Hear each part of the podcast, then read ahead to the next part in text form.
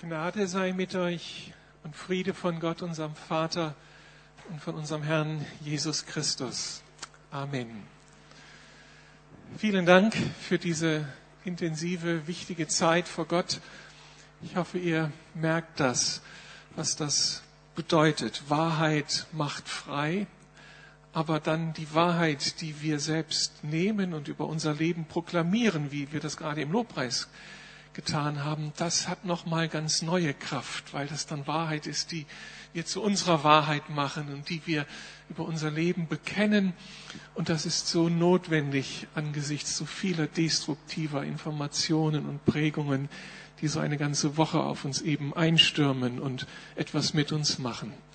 Damit sind wir eigentlich mitten in der kleinen Predigtreihe, die ich ja vor einigen Wochen begonnen habe. Und in dieser Predigtreihe ging es darum, durch einfache biblische Wahrheiten uns Mut zu machen, Gott zu vertrauen. Wir haben gesagt, Gott ist gut, Gott ist allmächtig. Jesus hat am Kreuz für alles bezahlt. Und das sind so kraftvolle Wahrheiten. Und ich habe immer versucht, deutlich zu machen, dass das unmittelbar was mit unserem Alltag zu tun hat. Wenn wir diese Wahrheiten inhalieren und uns und Gott hier wirklich ernst nehmen, sieht unser Alltag anders aus, begegnen wir den Herausforderungen anders, kommt Gott wirklich hinein und kann die Dinge verändern. Das alles sollte Glauben aufbauen und ermutigen. Heute möchte ich nicht eine weitere Auslegungspredigt nachliefern und noch einmal einen Aspekt andeuten. Das kann in den nächsten Monaten geschehen möchte eher das tun, was ARD und ZDF immer im Sommer machen, nämlich zu einem Sommerinterview einladen. Die machen das abends, wir machen das heute Vormittag. Ich möchte Ulrike und Helmut Diefenbach zu mir nach vorne bitten. Können wir Ihnen als Gemeindefamilie einen Applaus ermöglichen?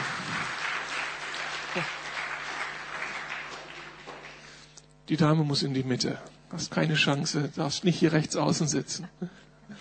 Macht's euch bequem. Ihr dürft zwischendurch euch auch was zu trinken besorgen. Wenn man viel redet nach langem Singen, dann braucht ihr was für die Kehle. Ja, wie gesagt, ein wichtiges Thema, was uns beschäftigt hat und ich freue mich sehr, Ulrike und Helmut hier vorne zu haben. Ihren Namen kenne ich schon viele, viele Jahre und Jahrzehnte. Persönlich begegnet sind wir uns eigentlich nicht vielleicht irgendwie mal zufällig, ohne dass wir uns dann gesprochen haben. Ihr wart ganz viele Jahre und so haben wir euch immer auch verordnet, verortet in der freien christlichen Jugendgemeinschaft in Lüdenscheid unterwegs, habt dort mit Walter Heidenreich und seiner Frau zusammen ein Glaubenswerk aufgebaut. Über 25 Jahre habt ihr dort mitgeleitet, habt also wirklich ähm, ganz, ganz viel mit Gott erlebt und ein erstaunliches Werk aufgebaut, das ja nicht nur in Deutschland bekannt geworden ist, sondern weit über die Grenzen Deutschlands hinaus. Ich denke an Mongolei zum Beispiel und ähm, in, im asiatischen Raum ansonsten noch viele Stellen, wo ihr mit euren Missionaren dann tätig geworden seid und praktische Hilfe angeboten habt. Also wirklich erstaunlich, was dort geschehen ist und umso dankbarer bin ich, dass ich euch jetzt so, dass wir uns jetzt mit hineinnehmen lassen dürfen in eure Geschichte und ihr das ein bisschen konkret werden lasst, was ich so versucht habe von der Bibel her zu begründen. Ihr habt zwei erwachsene Töchter, lebt mittlerweile in Berlin und das ist die Chance, dass ich euch zu diesem Sommerinterview einladen konnte. Wir haben uns erst vor kurzem kennengelernt. Helmut, was verbindet dich mit dem Mülheimer Verband? Sei so eine Einstiegsfrage. Bist du zum ersten Mal hier mit der Lukasgemeinde, mit dem Mülheimer Verband konfrontiert oder gibt es da eine Vorgeschichte? Eigentlich zuerst mal einen wunderschönen guten Morgen. Und es ist toll hier zu sein und vielen Dank für diesen warmherzigen Applaus, ähm, für das Willkommen. Ja, mein Großvater, Leonhard Abendschein, er hat sich hier in Berlin äh, während des Ersten Weltkrieges bekehrt hier, hat Jesus gefunden und kam in diese ganze erweckliche Bewegung von Jonathan Paul mit hinein und hat dann in den 20er Jahren hm, in Süddeutschland auch eine Mülheim-Ruhr-Gemeinde gegründet und die lebt bis heute, die heißt jetzt Ecclesia Rot am See, Biesenbach. Und äh, so, das ist ein Teil meiner Wurzeln. Und ein zweiter Teil, ähm, kurz nachdem ich mich bekehrt habe, ich bin dann etwas abgedriftet, ähm, kurz nachdem ich mich bekehrt habe, äh, war so eine Sehnsucht nach dem Heiligen Geist, nach der Kraft, nach der Liebe. Und dann bin ich auf Mülheim Ruhr gestoßen, auf Jonathan Paul und, äh, und die Erweckung in, in Großalmerode, in Kassel und auch in Mülheim. Und das hat mich sehr, sehr geprägt und sehr bewegt. Und dieses Feuer des Heiligen Geistes, das war meine Sehnsucht und ist heute noch. Wunderbar. Also ein alter Mülheimer. Willkommen im Club. Sehr schön. Und wir freuen uns riesig. Die Gemeinde in Wiesenbach äh, hat einiges an Auf und Abs erlebt und blüht heute wieder unter dem jungen Leiter-Ehepaar. Erstaunlich, was Gott da tut. Und wir freuen uns sehr. Ein weiteres Beispiel dafür, wie Gott auch Dinge, die runtergebrannt sind und wo eigentlich so menschlich gar nicht viel Hoffnung ist, dass Gott da totale Erneuerung schenken kann. Einige wenige ältere Herrschaften waren noch da und jetzt sind es über 100 junge Leute, die sich dort einfinden. Ganz wunderbar. Und ihr habt das auch so ein bisschen väterlich, mütterlich begleitet habt das Sam und Alicia unterstützt. Vielen Dank. Du hast es ein bisschen angedeutet. Dieses, diese Geschichte mit deinem Großvater hatte irgendwie eine Prägung, aber du hast dich dann nochmal anders orientiert. Es war gar nicht so schnell möglich und es ist einfach, Jesus wirklich zu finden. Magst du das ein bisschen andeuten? Ja. Also ich bin da in dem christlichen Elternhaus aufgewachsen, aber irgendwie hat es nicht so ganz funktioniert. Und als ich zehn Jahre alt war, ist mein Vater tödlich verunglückt und äh, da war auch die Polizei mit dran beteiligt. Es war ein Unfall und es war der Tod meines Helden. Und äh, da kam eine tiefe Verletzung in mein Leben und aus der Verletzung wurde eine Rebellion. Und dann ging es los mit, mit Drogen, Alkohol, Perversion, hatte dann mit 14 Jahren auch eine Gerichtsverhandlung wegen Drogen. Äh, und das ganze Programm, das kennt ihr ja, was dann passiert. Anarchistische Gedanken, Perversion. Und als ich 20 war, aber mein Herz voller Stein, meine Gedanken, mein Kopf äh, kaputt mit perversen Gedanken und anarchistischen Lügen und meine Leber kaputt. Und da traf ich einen Krankenpfleger, der hat gesagt, er kann nur noch Jesus helfen. Und dann dachte ich, nein, wenn es einen Gott gibt, müssen wir ihn vernichten. Weil ich dachte, Gott ist Gewalt und Autorität. Ich wusste nicht, dass Gott Liebe ist. Aber dann äh, eines Abends, ich wurde dann wieder entlassen aus dem Krankenhaus, äh, kam ein Freund von mir. Ich hatte da in so einer Art Heim gewohnt. Und er sagte, ich bin eine Leiche am Wegrand deines Lebens, du hast mich angefixt. Und es stimmte, ich hatte eine ganze Menge Leichen am Wegrand meines Lebens. Und äh, wollte ein Heroin, ich hatte es nicht mehr, hatte nichts mehr. Und in dieser Nacht war eine Stimme im Raum. Und die hat gefragt, Helmut, was hast du aus deinem Leben gemacht? deine Mutter herzkrank, dein eigenes Leben kaputt, Leichen am Wegrand. Am nächsten Tag bin ich zu dem Krankenpfleger gefahren, sagte ich, gibt es Gott wirklich? Und er sagte ja. Ich sagte, ich kann ja mir helfen. Er sagte ja. Da haben wir uns hingekniet und ich habe Jesus einfach um Vergebung gebeten, mein Herz gelassen. Und der Clou an der ganzen Geschichte ist, sieben Jahre lang, jeden Morgen, hat dieser Großvater gebetet. Lass ihn nicht ins Gefängnis kommen und mach aus ihm ein Prediger des Evangeliums. So jeder, der für seine Enkel oder für seine Kinder betet, diese Gebete werden erhört. Die Frucht geht auf. Ja, und dann ging's los. Das ist eine erste Ermutigung für alle Großväter und Großmütter. Gebt nicht auf. Gott ist treu. War deine Geschichte auch so dramatisch, Ulrike? Nein, ich bin äh, nicht im Mülheimer Verband, aber meine Eltern äh, waren in der Baptistengemeinde in Nürnberg. Das ist mein geistliches Zuhause. Da bin ich aufgewachsen in der Sonntagsschule und Jungscher Freizeiten. Da kann ich jetzt natürlich mal alle ermutigen. Leider sind wahrscheinlich ein Teil derer jetzt nicht hier im Raum aber wie wichtig diese ganze Arbeit ist, äh, Jungscher Freizeiten, ich habe das geliebt. Meine Mutter hat gekocht Und deswegen durfte ich schon auch schon etwas jünger, wie eigentlich das Alter war, mit auf solche Freizeiten. Und ich fand das so toll, die Andachten, die Lobpreiszeiten, aber natürlich Spaß und Fun beim Lagerfeuer, Nachtwanderung, wo man sich dann extra verlaufen hat, obwohl der Leiter genau wusste, wo er war. Aber und er war noch so ein strenger mit Putzkontrollen, der genau geguckt hat, ob man die Zimmer ordentlich gefegt hatte. Aber das waren Zeiten, da habe ich wirklich Jesus kennengelernt. Und ich habe mich mit neun Jahren bekehrt. Das war für mich auf so einer Freizeit, wo ich wirklich wusste, äh, äh Gott existiert und ich brauche ihn. Und das war ein richtig echter Kinderglaube. Mit neun Jahren habe ich mich bekehrt. Und dann habe ich mich mit elfeinhalb taufen lassen. Das war noch was ganz Besonderes, weil das dritte bayerische Fernsehen ansehend, anwesend war. Die wollten unbedingt mal eine Großtaufe oder Gläubigentaufe oder Erwachsenentaufe oder wie auch immer man das nennen mag, filmen. Das war natürlich furchtbar aufregend mit diesen Fernsehstrahlern und damals hatten wir noch diese weißen Kleider an die sich dann noch so aufputschen, wenn man ins Wasser geht. Naja, es war ganz interessant. Aber das war wirklich ganz echt und hatte vorher ein Gespräch mit dem Pastor und das war eine ganz, ganz wichtige Entscheidung für mich und hat mich wirklich vor vielem, vielem bewahrt. Das glaube ich zutiefst, dass das eine ganz wichtige Entscheidung war. Und zwischen 14 und 17 musste aber natürlich mein Kinderglaube nochmal getestet werden oder musste ich noch mal wissen, glaube ich das denn jetzt wirklich?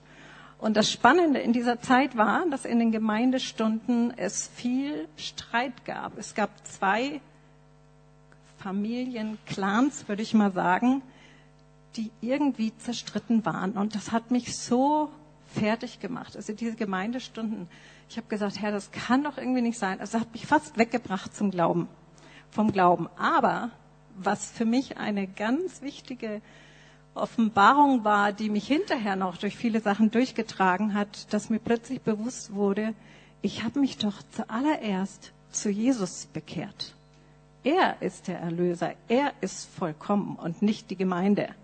Und das hat das alles wieder, dann wusste ich Bescheid. Okay, darum geht's. Gemeinde ist unvollkommen, ist zwar trotzdem nicht toll, was da gelaufen war, aber damit konnte ich leben. Da war das wieder richtig gerückt.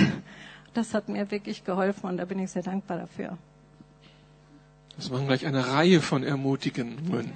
Übrigens bist du hier in bester Gesellschaft. Darf ich mal so reinfragen, wer ist alles durch eine Kinder-, Teenager-, Freizeit der Lukas-Gemeinde gegangen hier im Raum? Könnt ihr mal die Hand heben? Wer war alles da irgendwie mit involviert? Also es kann jetzt nicht sein. Hier müssen so viel mehr sein. Also dann sind die alle noch auf Moldawien und so. Okay, okay.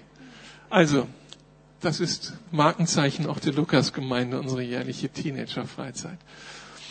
Ich komme mal zurück auf eure Geschichte, Helmut, aus der Beschädigung deines Lebens, aus diesen tiefen Abgründen ist am Ende Berufung geworden. Kannst du uns erzählen, wie Gott dann, dann diese Wende eingeleitet hat und euch nach Lüdenscheid gebracht hat? hat? Also ich, ich, ich wollte dann eigentlich sehr, sehr schnell, gleich paar Monate nach meiner Bekehrung, äh, gleich wieder dahin, wo ich herkam. Ne? Es hat mich einfach dahin gezogen. Und dann war aber noch eine Zeit. Nicht um da wieder zu konsumieren, sondern nein, nein, mit einem anderen Motiv. Um, um, um, Leuten was von Jesus zu erzählen, um, um, um von Befreiung, von Heilung, von all den guten Sachen, weil ich, ich, ich glaube eigentlich, was damals wir als Hippies gesucht haben, Liebe und Frieden, war eigentlich gar nicht so schlecht. Nur die Mittel und die Wege, die wir gewählt haben, waren halt die falschen. Ne? Ah, wir waren verführt. Aber als ich dann geführt wurde durch Jesus, war mir klar, das ist der Weg und das sollten natürlich auch die anderen wissen. Ne? Ja, und dann äh, habe ich noch eine Ausbildung gemacht als Krankenpfleger und kam dann über die Bibelschule Wiedenest ähm, zu einem Praktikum in Wiedenhof, der Reha, das Reha-Zentrum von der Freien Christlichen Jugendgemeinschaft in Lüdenscheid. Es war eigentlich damals nur die Reha. Und wir wollten ein Praktikum machen von drei Monate. Da wurden dann 25 Jahre daraus. Äh, mussten manches lernen offensichtlich. Und ähm, dann und dann ähm, und dann nach so ungefähr nach einem Jahr wurde es klar, dass wir eigentlich keine Seelsorger sind, sondern mehr Missionare. Und dann äh, haben wir angefangen, die Stadtmission aufzubauen und gingen beten durch die Straßen. In Lüdenscheid, eine Stadt für Gott, hat eine große Vision. Und klar, wenn man Verlorene sucht, verlorene Schafe sind an verlorenen Plätzen, ne? da muss man zu den verlorenen Plätzen gehen, sind die Kneipen auf die Szene, äh, das Obdachlosenasyl und die Häuser. Und sehr schnell wurde uns dann klar, dann bekehren sich Leute, wenn wir gehen, logisch. Sehr schnell wurde uns dann klar, wir müssen das auch leben, was wir predigen. Und da haben wir ein Missionshaus, mein Ulrike und ich, aufgebaut, wo wir Leute direkt von der Straße, ohne irgendwelche Vorbedingungen, egal ob Mann, Frau, welche Konfession, welche Nation, welches Geschlecht, egal ob sie dreckig oder äh, reingewaschen waren, haben wir einfach alle Leute aufgenommen. Einfach so. Und da war unser Motto, die zu keinem gehören, die gehören zu uns. Und da hatten wir eine kleine Erweckung erlebt. Na, da haben sich wöchentlich Leute bekehrt und da ist ganz viel draus passiert. Du hast ja. es, ihr habt mehrfach das Stichwort bekehrt genannt. Kannst du das noch mal ein bisschen konkretisieren? Was heißt das? Endlich nach Hause zu kommen zu Gott dem Vater. Endlich die Last, ah, die Not, die Sehnsucht, gestillt zu werden, die Last der Enttäuschung, die Wunden geheilt zu werden, ne? zu Hause zu kommen zu Gott dem Vater. So würde ich eigentlich Bekehrung nennen. Sehr schön. Ulrike, was hat das mit dir gemacht, wenn ihr da so angefangen habt? Ihr wart damals wie lange schon verheiratet und dann euch dieser, diesen Menschen zuwenden?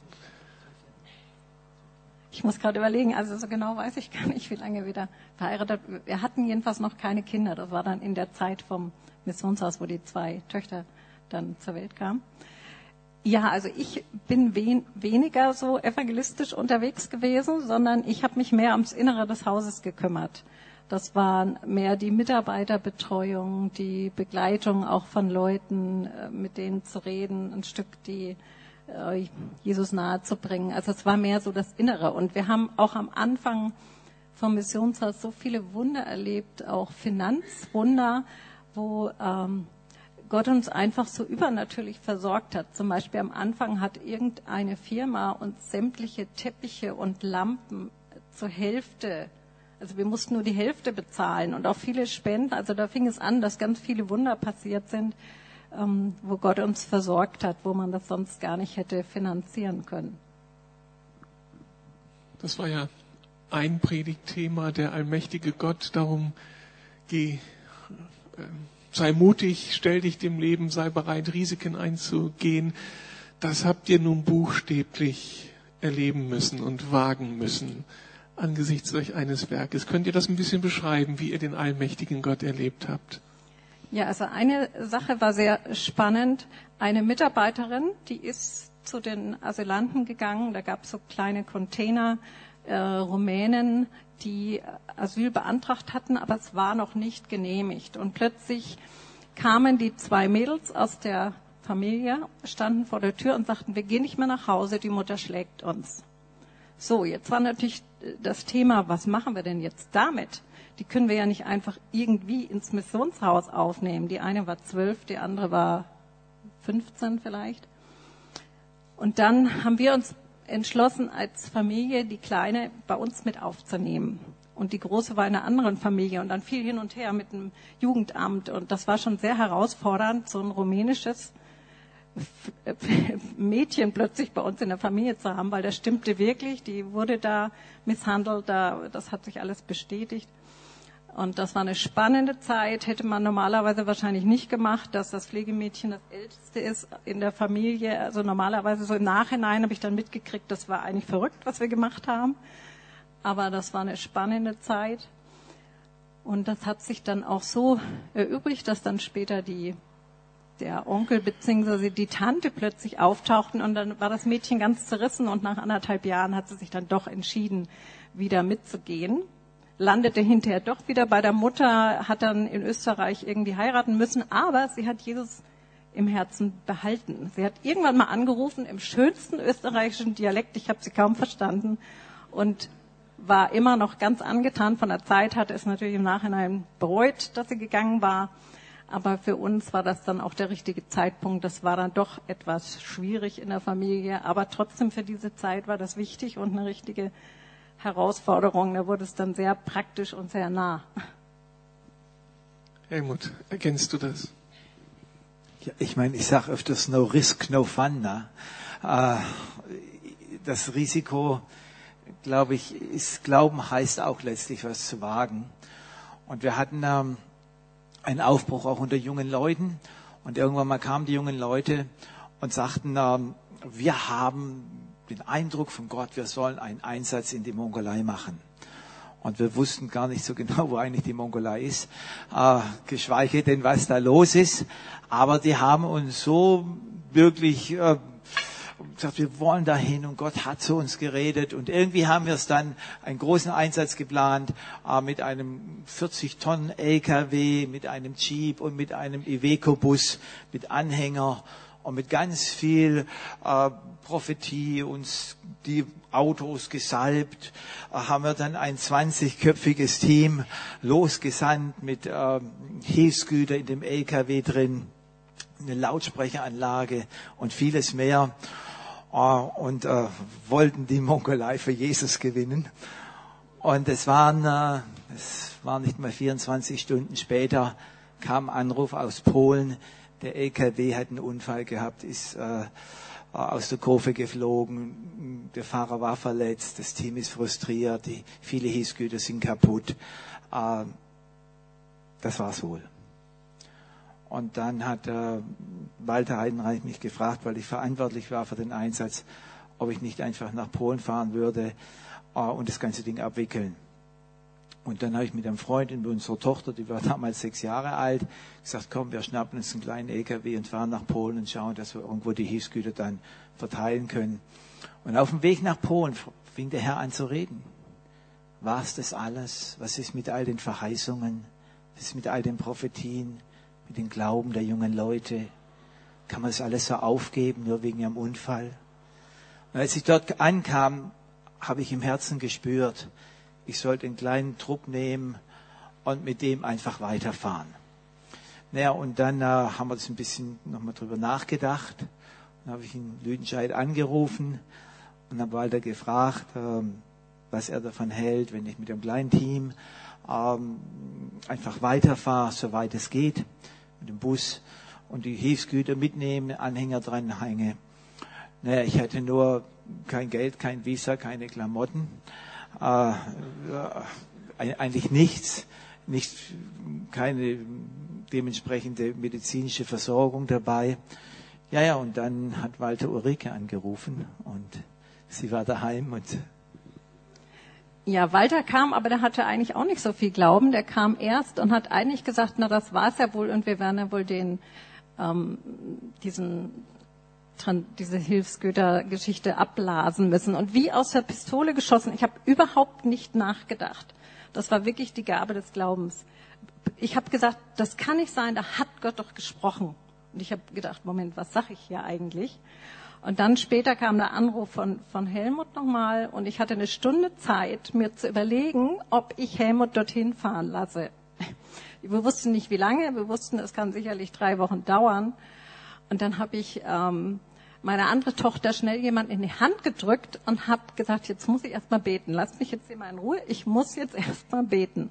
Und dann habe ich Gott auf eine Art und Weise kennengelernt, das werde ich nie vergessen, was er gesagt hat. Wie gesagt, wir wussten damals nicht viel von Mongolei. Wie sieht's da aus? Wie sehen die Leute aus? Man hatte wirklich viel, viel weniger Informationen wie heute. Aber ich habe den Herrn gefragt, was ist denn jetzt los? Und er hat mir gesagt, mir liegen diese Leute so sehr auf dem Herzen. Sie haben noch nie was von mir gehört. Und das hat mir gereicht, weil ich wusste, er hat es auf dem Herzen. Es ging nicht um den Einsatz, es ging nicht um den Ruf der FZG, es ging das, das alleine. Das hat mich so berührt, weil das sein Herz war. Und das, da wusste ich alles klar. Und dann äh, war das natürlich spannend. Wie gesagt, Helmut hat sich von dem einen dann noch Klamotten ausgeliehen, hat noch eine Vollmacht geschrieben, damit unsere Tochter ja wieder von dort Polen wieder nach Deutschland konnte mit dem anderen Mitarbeiter. Die fand das alles spannend und aufregend. Die wollte sowieso, je mehr Abenteuer, desto besser. Die kam dann irgendwann nachts an, Kissen unterm Arm, ganz dreckig, müde, aber ihr ging's gut. Und dann ähm, war er da drei Wochen mindestens unterwegs und hat viele, viele Wunder erlebt, wo er Visas bekommen hat und durch Grenzen kam, wo man heute denkt, das ist ja gar nicht möglich, was da wirklich ging. Also da war ein Wunder nach dem anderen.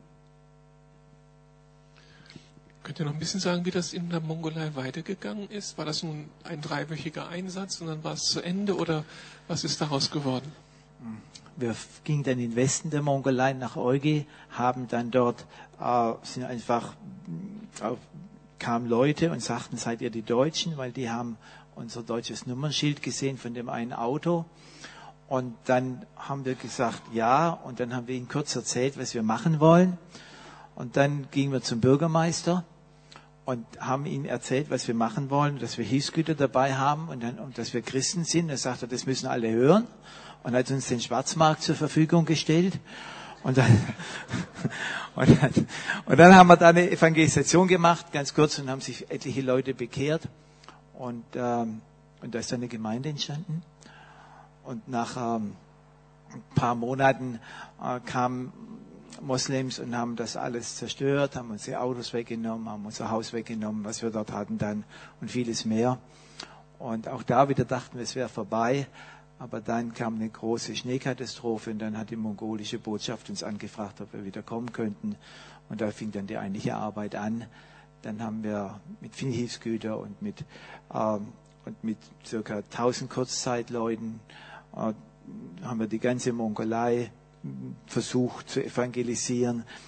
Und einmal waren wir dann, weil es war eigentlich verboten zu evangelisieren, waren wir dann beim Justizminister und haben gesagt, Herr Minister, unsere Botschaft ist nicht nur für den Körper durch Essen, sondern auch für den Geist und für die Seele.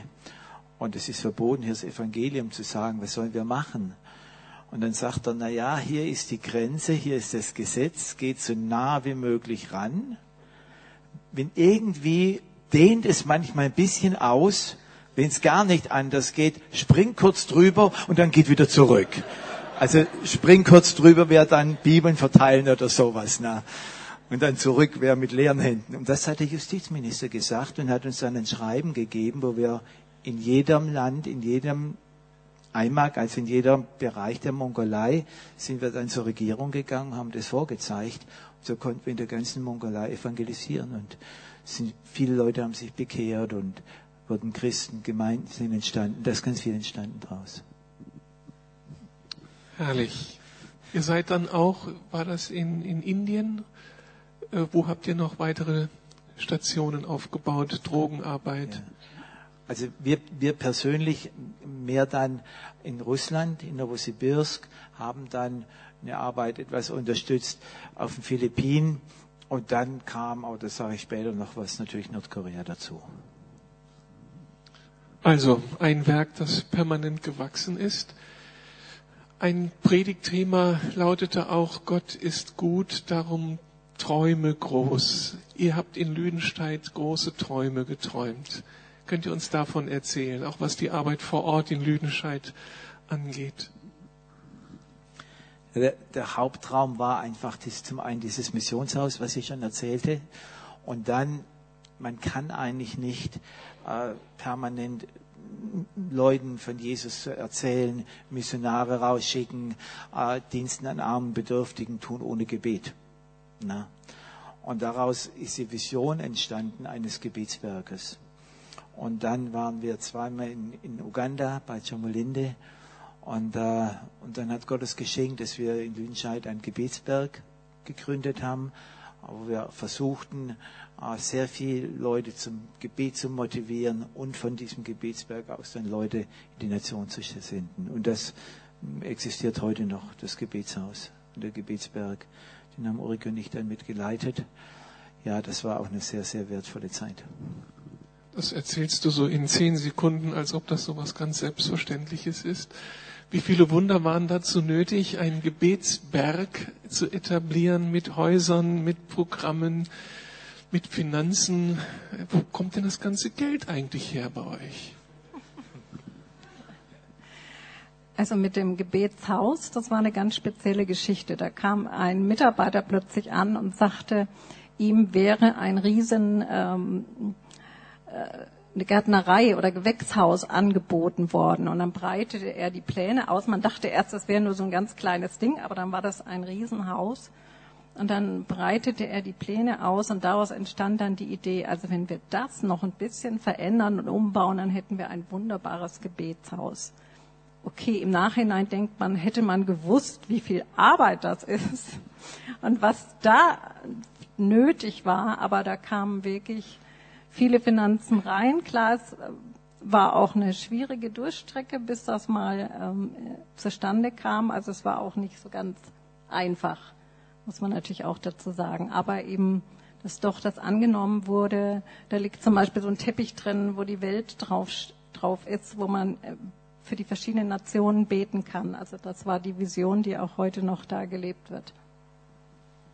Und wenn ihr in all den Jahren Finanzen brauchtet, habt ihr da eine Adresse in Amerika gehabt oder in Kanada oder in Dubai oder ich weiß nicht wo, wo ihr angerufen habt und dann kam der Scheck oder wie seid ja. ihr an die Millionen gekommen? Denn das waren doch Summen, also, die. Schwaben haben Gaben.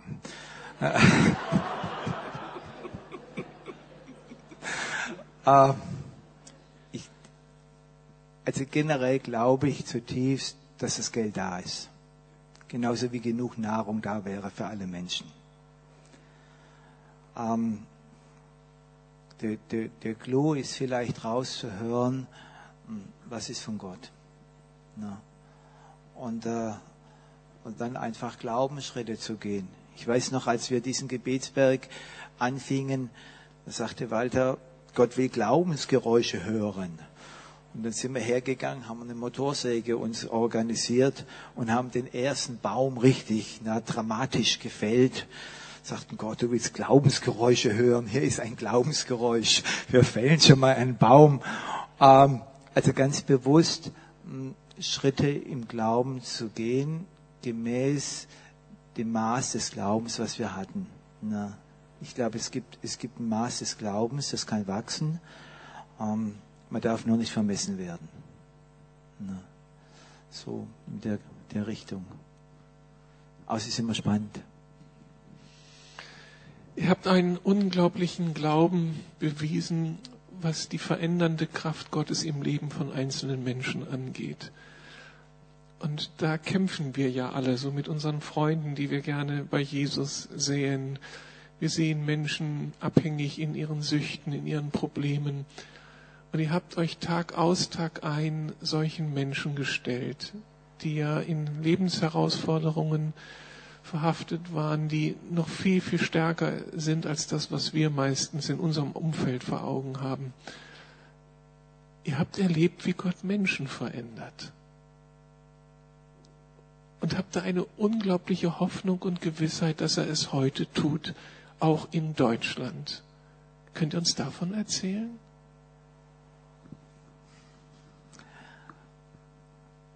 Also die Geschichte vom barmherzigen Samariter. Der geht los und hat Öl und Wein dabei. Das Blut und den Heiligen Geist. Und ich glaube einfach, nur Öl und Wein heilen die Wunden. Ich glaube einfach, dass, vielleicht hatten die beiden anderen das nicht dabei, ich glaube einfach, dass zutiefst, dass das Blut, das Blut Jesu äh, eine unheimliche Kraft hat. Das ist, und dass der Heilige Geist äh, die Liebe Gottes derartig in unsere Herzen hineingießen kann und dass einfach nur Liebe Wunder tun kann. Ich, ich, das ist es, was ich erlebt habe und viel mehr weiß ich eigentlich nicht. Na. Hast du Menschen vor Augen? Also in, in, interessant. Äh, ich war erst am Freitag war bei dem Cottbuser Tor mit bei den Challenge da und wir hatten eine Andacht und da kam plötzlich ein Typ rein und sagt, Mann, hier ist aber eine Energie. Und dann haben wir gefragt, hey, was ist los? Und dann sagt er, ich habe eine ganz riesen Not. Ich habe eine riesen Not in meinem Leben. Hm. Ihr habt es gehört in der Presse, da war eine Frau, die in der Spree gefunden wurde, diese Kofferleiche. Und er sagte, ich kannte diese Frau. Und ich habe es nicht geschafft, diese Frau auf den richtigen Bahn zu bringen. Er war auch drogenabhängig und wohl die Frau hat wohl auch damit was zu tun gehabt. Und dann ist diese Frau in die Hände dieses Mannes da geraten, der sie dann auch ermordet hat. Und da sagte er da mitten in dem Kaffee, sagte, und ich konnte sie nicht abhalten. Und ist total zusammengebrochen. Und dann konnten wir für ihn beten. Und Gottes, Gottes, Gottes Liebe und Gottes Zuspruch in sein Leben bringen. Und der ging raus und sagte, das, das habe ich noch nie erlebt. Ne? Also ich glaube, dass das ganz real, ganz erfahrbar ist. Ähm, und dass es dann auch Leute verändert und aufbaut und ermutigt. Ich habe noch viele, viele Fragen, aber ich muss immer die Uhr im Auge haben. Ich hatte euch gebeten, dass ihr noch ein letztes Wort frei habt, uns einfach zu ermutigen, das, was der Herr euch bewusst gemacht habt. Ähm, an anderer Stelle werde ich dann weitere Fragen stellen. Ist so spannend. Aber möchtet ihr uns irgendetwas mitgeben, das für uns als Gemeinde wichtig ist? Ihr habt einige Gottesdienste hier erlebt. In dem, in dem Ganzen habe ich 25 Jahre gedient und war auch an einem Punkt, wo meine Batterien mal etwas leer waren, wo ich in Burnout gerutscht bin. Unsere Ehe auch eine Baustelle war und ähm, ein paar Sachen nicht mehr rund liefen. Und da habe ich dann den Dienst und vieles abgegeben und ähm, habe eine Zeit gehabt der Wiederherstellung. Ja, und Rücke, vielleicht sagst du einen Satz noch dazu. Ja, in dieser Zeit, die sehr schwer war, hat, ähm, ist Gott mir immer wieder in der Anbetung begegnet. Es gibt eine CD zum Beispiel von Matt Redman, da gibt's ein Lied, Carry Me, wo es immer wieder heißt, es ist mir zu schwer, trage mich, du bist mein Vater. Und ich weiß wie, wie nicht, wie oft ich die gehört habe und immer wieder ges gesagt habe, einmal saß ich über meiner Bibel ich, und wollte lesen und ich konnte nicht, weil ich so geheult habe, dass ich das einfach nicht mehr lesen konnte. Und dann hat mich das so getröstet zu wissen, das Wort Gottes stimmt, egal ob ich das jetzt lesen kann, egal was meine Gefühle machen, es stimmt trotzdem und ähm, wie Gott dann auch eingegriffen hat und Wunder getan hat. Äh, da wäre noch viel zu erzählen, weil dann noch mein Vater krank war, gestorben ist, meine Mutter krebskrank wurde und wie das über, sind viele Wunder passiert, dass wir überhaupt wegziehen konnten von Lüdenscheid. Ähm, und deswegen war mir ein Wort ähm, am Schluss wichtig, was eigentlich so zeugnishaft über dem steht. Eben Helmut sagte, Baustelle Ehe, das war auch so ein Punkt, wo ich nur wusste, wo ich gedacht habe, trenne ich mich von ihm oder nicht. Und ich wusste nur ganz zutiefst, ich habe einen Bund geschlossen und keinen Vertrag. Puh, das war heftig, als ich den Gedanken hatte.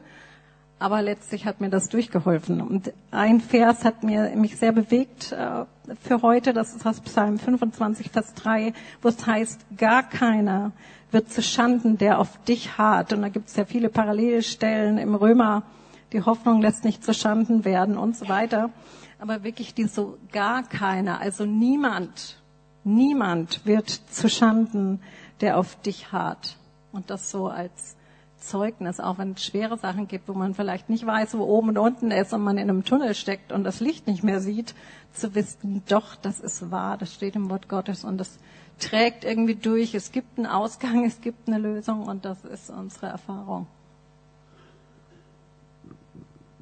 Ja, und was ich vorher sagte, ich glaube, dass hier ein Ort ist, wo immer ganz viel Öl und Wein da ist. Ganz viel.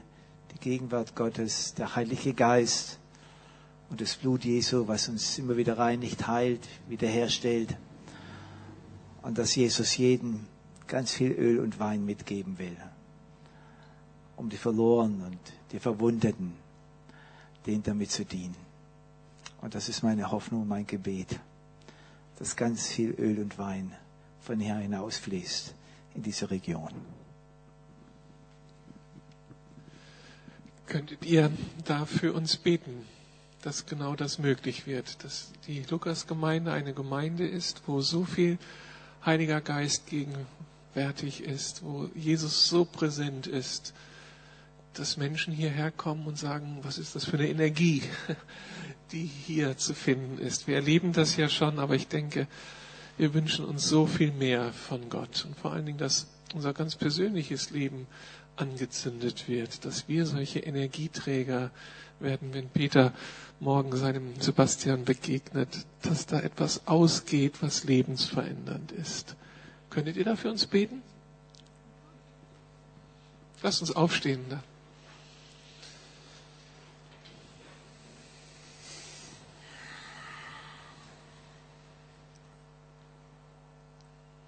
Vater, wir danken dir dass du diesen Ort erwählt hast und dass du hier Ströme des Segens, Wellen des Heils ausgehen lässt. Vater, wir danken dir, dass du an diesem Ort Heilung und Wiederherstellung schenken wirst. Mehr als je zuvor. Herr, wir danken dir, dass deine Gaben und deine Berufung dich nicht gereuen, sondern du sie mehr und mehr bestätigen wirst. Und danke, Heiliger Geist, dass du uns durchflutest, ausrüstest und befähigst. Danke, Heiliger Geist, dass du auch hier bist und tröstest und auferbaust. Wir preisen dich für diesen Ort und dass du brütest über diesen Ort. Und so bete ich jetzt um deine himmlische Ausrüstung, um deine himmlischen Segenspakete, dass du jedem das jetzt gibst, was er benötigt, um weit darüber hinaus zu segnen und zu lieben und zu dienen. Und damit möchte ich euch segnen in den Namen Jesu. Ja, und Jesus, wir brauchen das, dass wir so eine ganz tiefe, echte, persönliche Beziehung zu dir haben. Das bete ich für jeden von hier, dass das eine echte, authentische, persönliche Beziehung zu dir wird, ohne Masken, ohne irgendwie äh, charismatischem Überflieger zu sein oder um, um Heiligen Geist ganz abzulehnen, dass da wirklich so eine Mitte ist, wo du, Jesus, im Mittelpunkt stehst, wo dein Wort Zentrum ist, wo du wirklich die Mitte bist und dass wir einfach echt sind, ganz echt sind vor dir und mit Stärken und Schwächen, mit allem, was wir sind, vor dir leben können, dass das anziehend wirkt, dass das echt wird. Ich bete und segne wirklich jeden hier in der Gemeinde mit deiner Gegenwart, mit, mit praktischen Erfahrungen, mit deinem Trost, mit allem, was jeder benötigt, mit Ermutigung, mit Salbung, dass Gaben und Potenzial entdeckt wird und gefördert wird, dass du kommst und wirklich herrscht und regierst. Wir brauchen dich so sehr. Vater, das empfangen wir und wir wollen es im Glauben empfangen. Wir wollen dir zutrauen, dass das, was du über all deine Kinder aussagst, dass du sie eben mit der Kraft und der Weisheit ausstattest, dass es eben auch uns gilt. Wir sagen Ja dazu. Wir sind von dir ausgerüstet und wir sind von dir gesandt. Und du bist die Hoffnung der Welt und du bist die Hoffnung aller Menschen. Du bist die Hoffnung für unsere Kinder, für unsere Verwandten, für unsere Nachbarn und Arbeitskollegen. Du bist die Hoffnung für Sebastian. Und wir bitten, Herr, dass wir mit dieser Hoffnung und mit dieser Kraft und mit dieser Fülle von dir ausgestattet zu den Menschen gehen und sie gewinnen für dich. Und sie sollen dann heimkommen dürfen. Sie sollen sich bekehren, heimkommen zu dir, dem Vater, und in die Liebe und in den Frieden hineinfinden, der mit dir verbunden ist. Wir danken dir sehr für Ulrike und für Helmut, für diese 25 Jahre Dienst in Lüdenscheid, für all das, was in dieser Zeit gewachsen ist, weltweit gewachsen ist. Danke für so viele Menschen, die berührt wurden, die herausgekommen sind aus den Drogen, von der Straße weggekommen sind und jetzt ein normales Leben leben können. Nehmen wahr, dass das auch Spuren bei ihnen hinterlassen hat, dass das nicht zum Nulltarif zu bekommen ist, sondern dass das einen hohen persönlichen Preis kostet, der auch sie an ihre Grenzen gebracht hat. Und dann bist du der Gott der Wiederherstellung und der Gott des Trostes und der Gott des Bundes und stehst zu ihnen. Halleluja, Vater. Und wenn du sie jetzt hier nach Berlin geführt hast, wir wissen nicht, wie lange du bist souverän in deinen Entscheidungen, dann soll das doch ein, eine Zeit hier sein in Berlin des ganz besonderen Segens. Sie sollen gesegnet sein durch Schwestern und Brüder in der Stadt, sollen Teil der geistlichen Familie werden und sollen hier ihre Gaben einbringen. Und viele Menschen durch, sollen durch sie berührt werden. Sorge du für sie in jeder Beziehung als Ehepaar, sorge für jeden Einzelnen und lass sie deine Kraft und Gnade neu erfahren. Herr, wir leben nicht von unseren Erfahrungen, die wir gestern mit dir gemacht haben, sondern wir leben heute von dir und von deiner Kraft und Gnade. Und da lass sie jeden Tag neu erfahren, du bist immer noch präsent. Und was du in der Mongolei tust, das kannst du hier im Osten unseres Landes tun. Du kannst hineinkommen in all die finsteren, gottlosen Gegenden auch unserer Stadt und deine Gemeinde bauen. Dafür glauben wir zusammen. Vater, vielen Dank. Wir ehren dich über ihrem Leben. Amen.